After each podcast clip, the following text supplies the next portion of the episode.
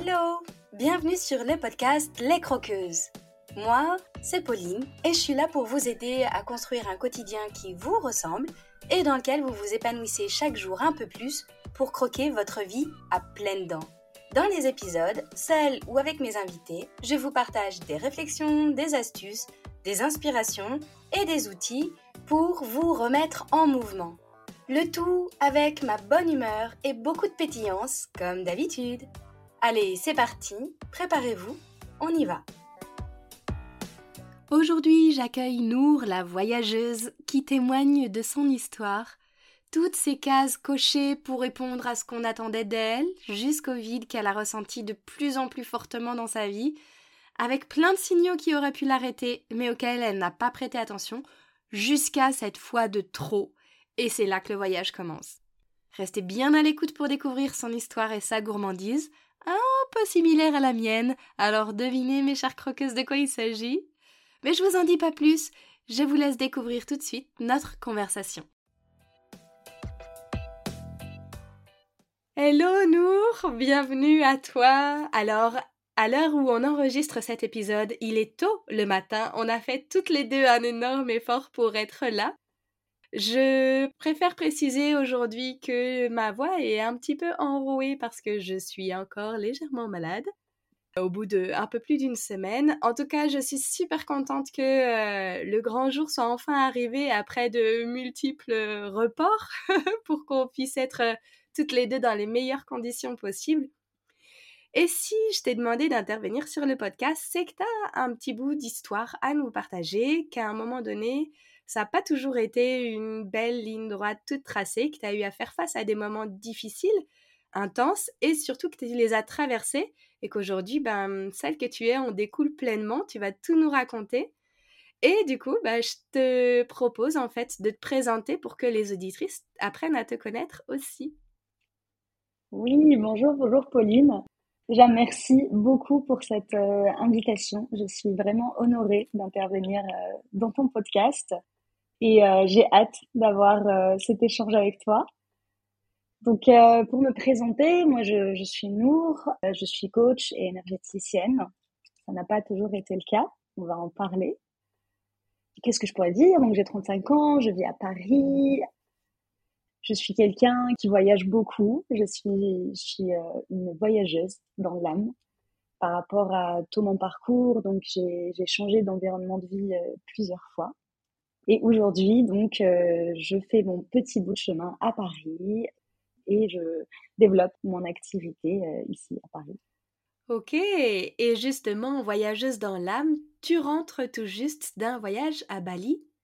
Exactement. Je suis allée passer euh, trois semaines à, Bali pour travailler et pour explorer. C'était un voyage euh, vraiment euh, génial. Les gens là-bas, ils, ont une ouverture d'âme, de cœur, d'être qui est exceptionnelle. Et ça fait du bien d'être émergé dans, cet environnement-là, dans cette gentillesse-là, dans, dans cette bienveillance. Super. Eh ben, merci beaucoup, Nour, pour cette introduction voyageuse. Maintenant que les auditrices te connaissent un petit peu mieux, ou en tout cas qu'elles ont posé le décor autour de toi, est-ce que tu peux nous parler un petit peu justement de cette épreuve, de ce que tu as choisi d'évoquer aujourd'hui sur le podcast? Alors l'épreuve que j'ai choisie, c'est un, un burn-out. Même si moi, je préfère euh, en parler en tant qu'un manque de sens profond, parce que je pense que ça colle plus à l'expérience que j'ai vécue. Et euh, c'était a quelques années, c'était en 2019. Donc à cette époque-là, j'étais ingénieure, j'étais chef de projet, euh, je travaillais dans une boîte de téléphonie. Donc je fabriquais des smartphones, je coordonnais des équipes en Chine. J'avais 30 ans et euh, j'aimais beaucoup la boîte dans laquelle je travaillais on avait des, beaux échanges, j'avais des bonnes relations et, j'étais vraiment dans, un moment dans ma vie où on va dire toute la checklist était faite. De l'extérieur, j'avais un boulot, je venais d'avoir une bonne promotion, je gagnais très bien ma vie, j'étais à Paris, j'étais entourée de mes amis, euh, je venais de rencontrer quelqu'un. Donc euh, j'avais comme projet euh, d'acheter, j'étais en bonne santé, toutes les cases étaient, étaient vertes. J'avais fait tout ce qu'il fallait tout ce qu'on m'a dit qu'il fallait faire. Et en fait, à cette époque-là, J'allais vraiment pas bien. Je, ressentais un vide à l'intérieur de moi qui s'empilait, qui se, qui s'accentuait de plus en plus. Et c'est quelque chose que moi, à l'époque, je ne ressentais pas mes émotions. Donc, j'avais mon petit tiroir où je mettais tout dedans, tous mes émotions, tout ce qui me préoccupait, tout ça. Et, euh, en fait, dans ma tête, ça va passer. Mais regarde, t'as tout ce qu'il faut, ça va passer. Et puis après, il y avait la culpabilité. Il y a pire ailleurs, regarde tout ce que t'as. Et en fait, j'arrivais pas à laisser l'espace à accepter et à reconnaître que j'étais dans un mal-être. Je me disais que tout allait bien en fait, tout allait bien et, euh, et ça va passer. J'ai commencé à avoir euh, des crises de pleurs la nuit, des crises d'angoisse la nuit, sachant que moi j'ai des j'ai cette posture là, euh, en tout cas avant, de vraiment être quelqu'un de fort. Je, voulais être quelqu'un de fort, je jamais être vulnérable, jamais être dans l'émotion, je travaillais que avec des hommes, j'étais chef de projet, j'ai fait des ingénieurs, des études d'ingénieur très mécaniques, euh, vraiment euh, une femme forte. Donc j'ai essayé de garder le cap avec ça. Et en fait, euh, encore une fois, ça marche pas comme ça. Donc j'ai eu ces nuits de pleurs qui étaient de plus en plus fréquents. Je perdais complètement de sens en fait. J'avais plus de plaisir à rien. J'arrivais plus à trouver le plaisir de vivre. Je me souviens que je voulais tellement retrouver un plaisir que je suis allée m'acheter une glace pour l'apprécier, pour me dire, oh, et même la glace, je l'ai pas appréciée. Et en fait, c'était de, de pire en pire. Le week-end, je faisais rien, j'étais dans mon lit. Et j'arrivais à me lever, à aller au boulot avec un grand sourire. Je gérais mes projets, mes clients. Et quand je rentrais, je m'effondrais complètement. C'est comme si je, je prenais mon, mon armure, là, le matin, je la mettais, j'allais travailler, et, le soir, j'étais effondrée jusqu'au jour où bah, mon corps m'a lâché, j'arrivais plus à me lever du lit. En tout cas, à l'époque, mon cerveau qui était très très cartésien, j'étais là, mais en fait, j'arrive à me lever du lit, mais comment ça se fait? Enfin, je suis en, bonne santé, mais c'était impossible. Avec des pleurs, avec... Euh, en fait, l'énergie n'était plus là. Et c'est là où, même si le mental, il dit, euh, bah, tout va bien, euh, regarde de l'extérieur, tout va bien, tout va bien, bah non, en fait. Le corps, il prend... C'est comme si le corps, il prend les rênes, en fait t'as beau penser ce que tu veux, c'est moi qui prends les rênes parce que là, on est arrivé au bout. Oui, donc en fait, ça fait vraiment écho à l'épisode de podcast, le dernier qui est sorti sur Mon corps me parle, où j'évoque justement comme exemple le burn-out, qui est à un moment donné le corps qui s'arrête totalement, qui se paralyse pour nous forcer à aller voir quelque chose que jusqu'à présent on ne voyait pas. Tu disais justement, tu voulais endosser ce rôle de femme forte. Tu disais aussi que tu mettais tes émotions dans un tiroir et hop, je m'en préoccupe pas. Et tu partageais aussi que finalement, tu avais déjà plein de signes.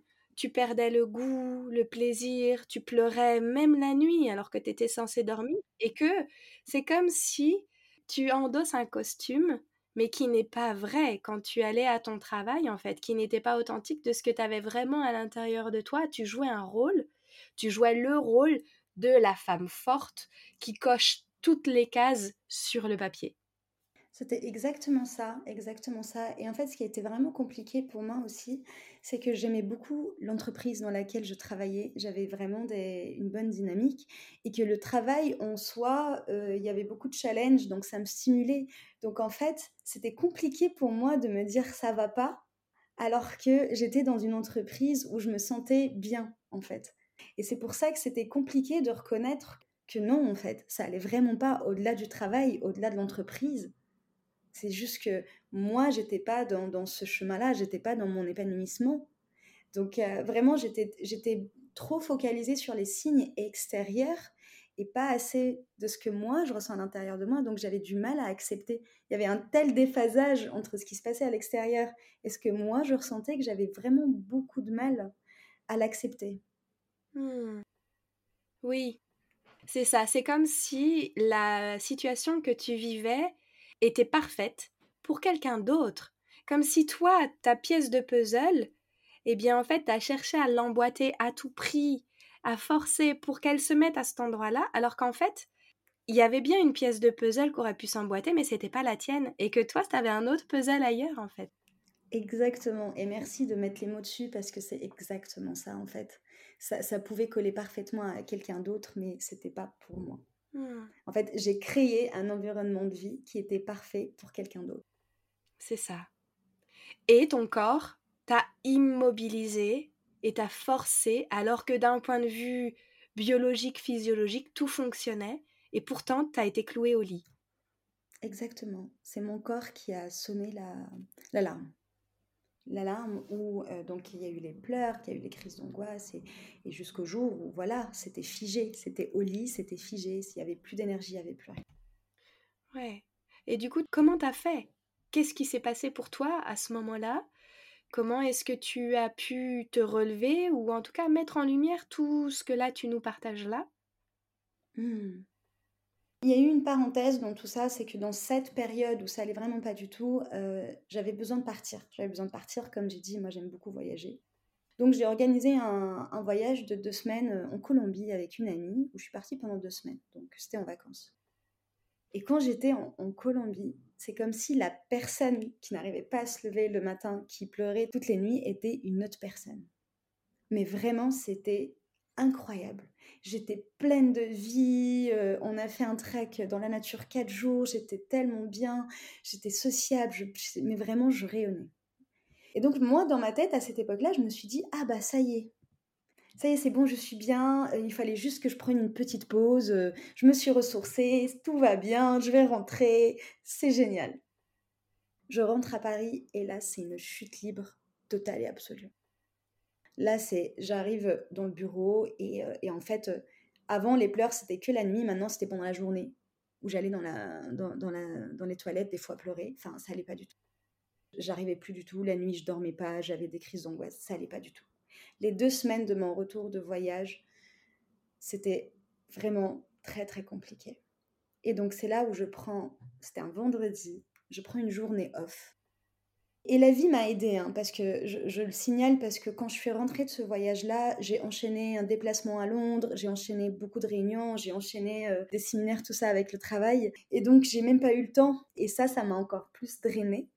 Et donc je prends une journée euh, off un vendredi J'écris, j'écris ce qui se passe et tout ça.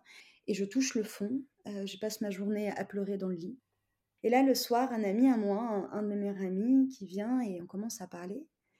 Et là, il me dit Mais euh, Nour, ça y est, là, t'as touché le mur, là. Là, c'est plus possible, là. Il m'a dit Où je te prends un billet à Bali et t'y vas, c'est plus possible, là. T'étais en train de, de t'effondrer, là. Il était un miroir, en fait, de ce qui se passait. Quand il m'a dit ça, je me suis dit oui. En fait, j'avais deux solutions à ce moment-là. C'est où je me prends en main et je prends la décision qu'il me faut, ou je me laisse complètement, euh, je continue comme ça et, c'était juste pas possible en fait. Et donc à ce moment-là, sachant que moi, euh, à cette époque-là, j'avais vraiment très très peur parce que moi je suis tunisienne et mes, et mes parents, ils sont pas en France. Donc en fait, euh, j'ai toujours été toute seule en France. Et mon CDI, c'était mon filet. C'était ma sécurité.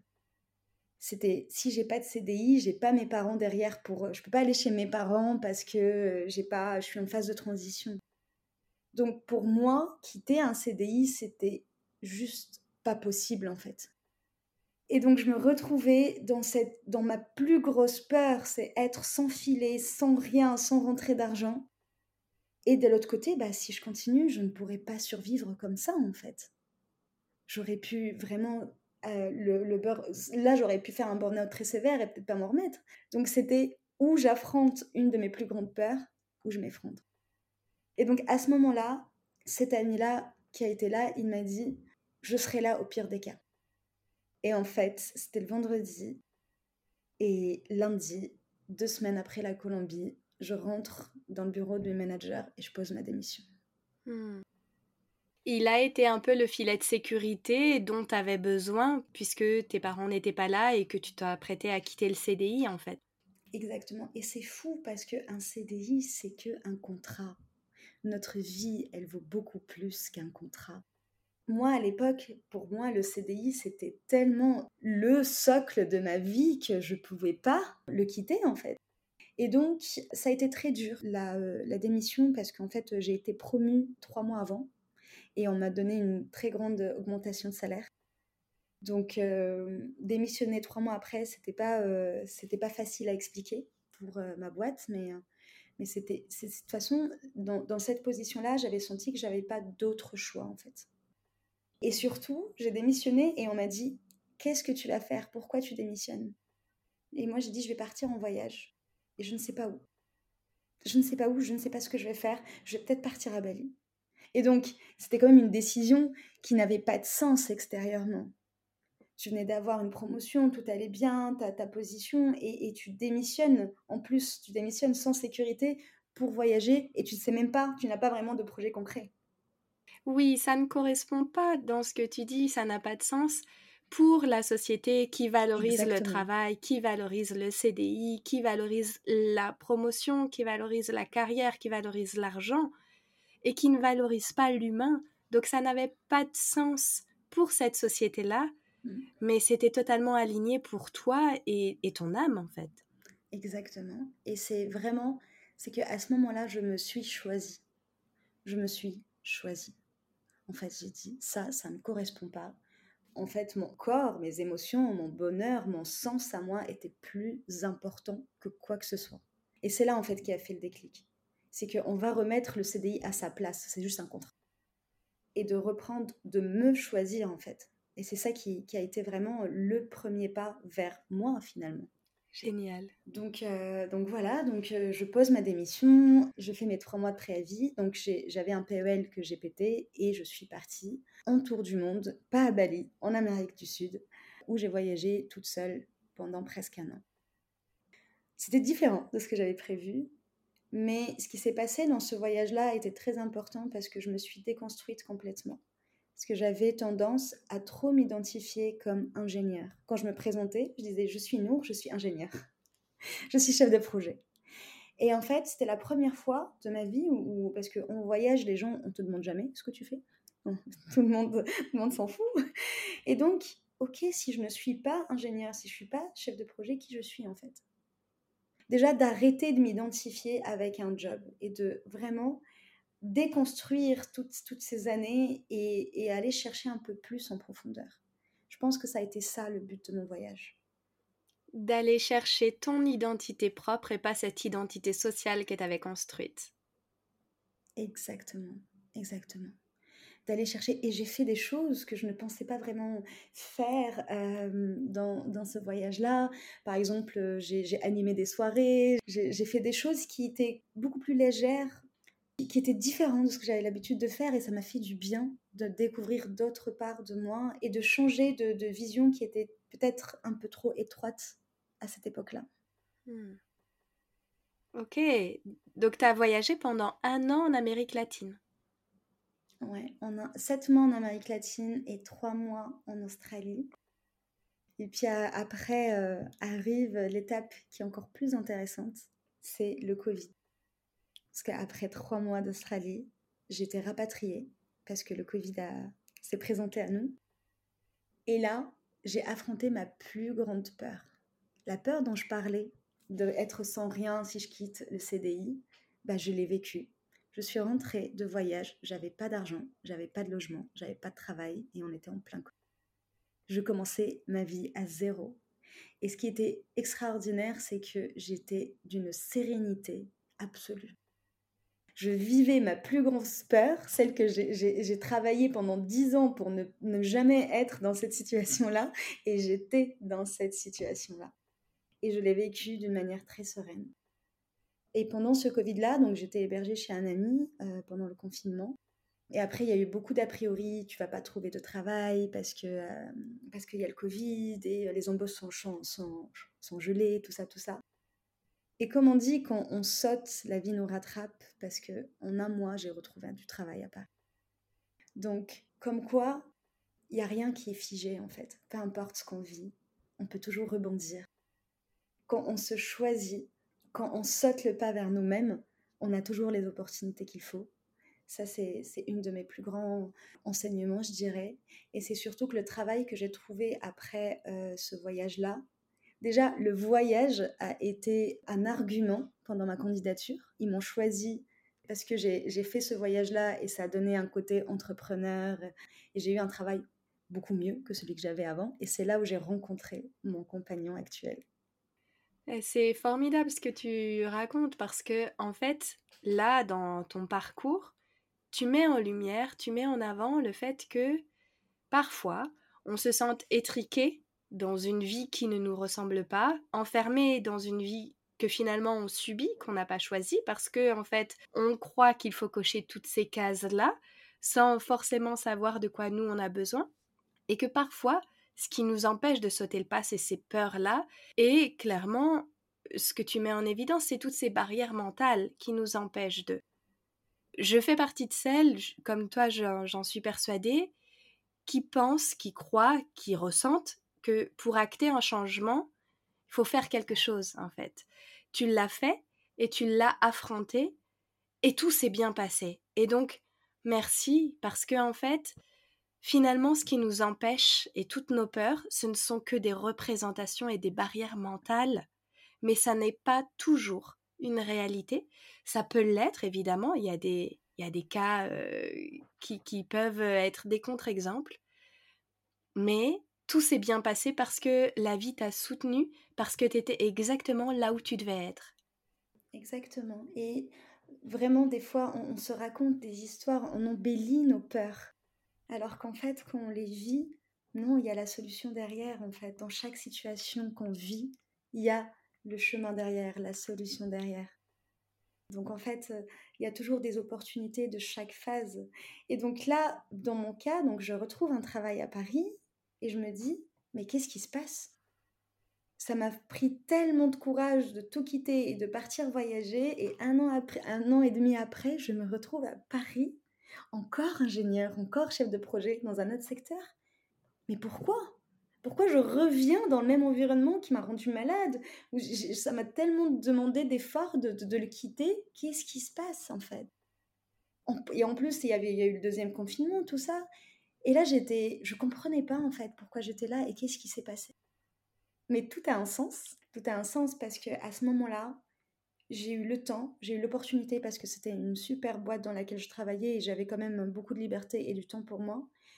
Et là, j'ai commencé à m'intéresser. C'était un voyage intérieur. J'ai fait un voyage extérieur. Et là, c'était le moment d'intégrer tout ça et de faire un voyage intérieur.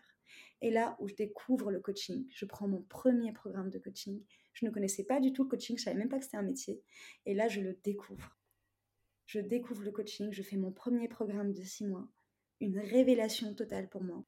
Ça m'a tellement aidé, ça m'a du coup, c'est comme si ça m'a permis d'intégrer ce que j'ai expérimenté. Et puis après, j'ai commencé à me former au coaching, à la PNL, tout ça, tout ça. Et voilà. Et ce qui a fait qu'aujourd'hui, je suis sur ce chemin-là. Hmm.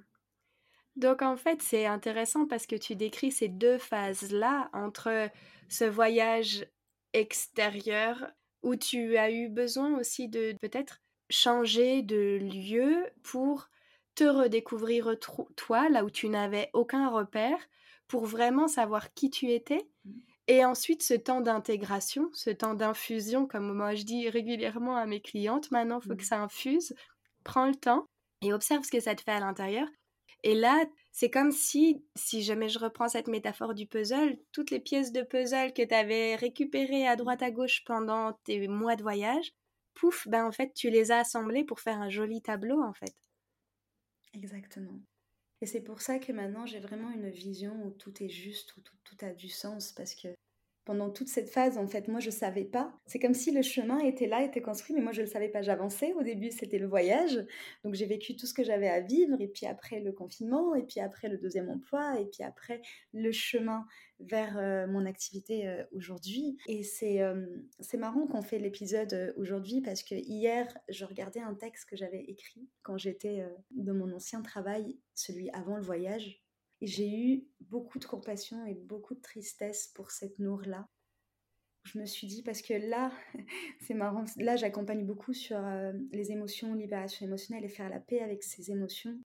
Et, je me sens vraiment beaucoup plus libre, je me connais mieux, je sais comment, pourquoi mes émotions sont là, je sais les accueillir, je, je sais et quand je me suis connectée à cette mot-là, j'ai eu tellement de compassion et je la voyais faire de son mieux tous les jours, essayer, c'est comme si elle se battait, elle, forçait tous les matins, elle faisait de son mieux alors qu'elle était tellement vide à l'intérieur et je me suis dit, je me suis auto-apporté beaucoup d'amour et de compassion pour cette phase parce qu'au final, c'est cette Nour-là qui a pris la décision pour me permettre d'être là aujourd'hui avec la vie que j'ai construite aujourd'hui. Donc je l'ai remerciée et j'ai beaucoup de, compassion pour elle.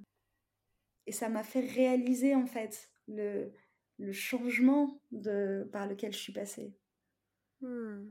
Bah justement, tu me tends une perche magnifique. En quoi est-ce qu'aujourd'hui tu es différente de la Nour qui était enfermée dans cette vie-là qu'elle subissait, mais qui en même temps a eu le courage de dire non? Je pense que maintenant je suis plus tournée vers l'intérieur, c'est-à-dire que je vais prendre mes décisions, je vais prendre mes choix à partir de ce que je ressens moi à l'intérieur de moi, à partir de ce qui se passe dans mon corps, dans mon être, dans mes émotions, et non plus tourner vers l'extérieur et ce qu'il faut faire.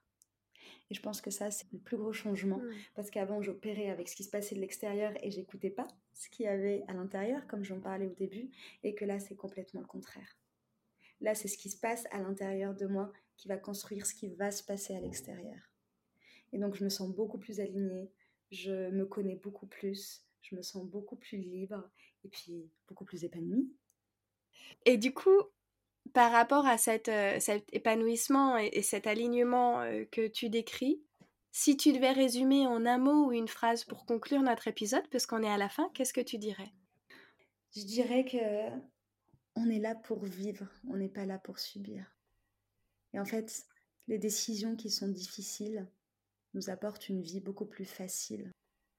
Donc des fois, on a une vie difficile parce qu'on prend des décisions faciles alors que oui, certaines décisions sont difficiles à prendre, mais c'est là où la vie qui nous correspond est juste derrière en fait. Juste avoir ce courage, ce saut vers notre épanouissement, vers qui on est, vers ce qui fait sens en fait pour nous. Hmm. Formidable, ça me plaît beaucoup cette idée de d'abord de courage. C'est quelque chose dont je parle très régulièrement que pour entamer un réalignement personnel ou en tout cas une reconnexion de soi à soi, ça demande énormément de courage, que c'est quelque chose qu'on doit acter vraiment dans la matière, hein, dans, les faits, en prenant des décisions, et qu'effectivement, ces décisions, elles sont pas faciles à prendre et que ça génère parfois des peurs, des angoisses, des confrontations à, comme tu partageais, ce qui te faisait le plus peur. Et résultat, tu as dépassé tout ça et c'est pas si difficile que ça finalement.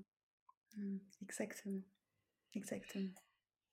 Eh bien, écoute, Puisque nous sommes sur un podcast de gourmande quand même, eh bien je te propose un petit quiz pour terminer, pour euh, te connaître sous un aspect, sous un angle un petit peu différent de ce que tu viens de nous partager là. Peut-être pouvoir s'identifier à toi aussi d'un point de vue gourmandise. Est-ce que tu es prête? Yes, je suis prête. J'ai quelques questions à te poser qui ne demandent pas forcément beaucoup de réflexion et pour lesquelles tu peux répondre de manière spontanée, ce qui te vient comme ça. Ok. Allez, go. Première question. C'est quoi ton péché mignon? Cette euh, gourmandise que tu as sous les yeux, qui te fait les yeux doux et à laquelle tu ne peux pas résister? Sans hésitation, le chocolat. J'ai toujours une tablette à côté donc euh, le chocolat, c'est vraiment mon péché mignon. J'adore ça. Je, mange des gâteaux au chocolat, des glaces au chocolat, du, chocolat partout. si ta vie pouvait se manger, ce serait quel plat? Je pense que ça sera des sushis. Des sushis parce que c'est simple et en même temps c'est sophistiqué. Ok, simple et sophistiqué. Est-ce que tu es plutôt thé, café, bière, eau ou vin? Alors, tisane. Je ne bois pas de café, je bois plus de thé, donc je suis plutôt euh, infusion, oui. Est-ce que tu es plutôt radis, hamburger, falafel ou bourguignon? Falafel. Falafel, c'est aussi mon, mon deuxième péché mignon. Et on en a parlé un petit peu par rapport au chocolat. Si jamais on affine un peu, est-ce que tu es plutôt chocolat noir, chocolat au lait ou chocolat blanc? Hmm. Elle est compliquée cette question. Je dirais quand même chocolat au lait. un grand merci Nour d'être venu partager un petit bout de ton histoire avec nous aujourd'hui sur le podcast. Et si jamais on veut te retrouver pour te suivre, comment est-ce qu'on fait? Alors déjà, merci beaucoup à toi pour cet échange que j'ai vraiment apprécié et ça m'a fait du bien de reparler de tout ça. Donc merci de m'avoir euh, permis, de m'avoir donné euh, cet espace. Pour me retrouver, donc euh, je suis beaucoup sur Instagram, euh, Nour Chabou, ou aussi euh, sur Facebook, mais principalement sur Instagram. Ok, alors je mettrai les liens pour qu'on puisse te retrouver facilement euh, là-dedans. Je te souhaite une très belle journée, Nour, et c'était un plaisir d'avoir pu échanger avec toi. Merci, Pauline. Merci beaucoup. Très bonne journée à toi aussi.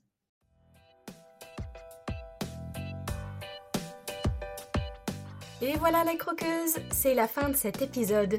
Merci à vous d'avoir écouté jusqu'au bout.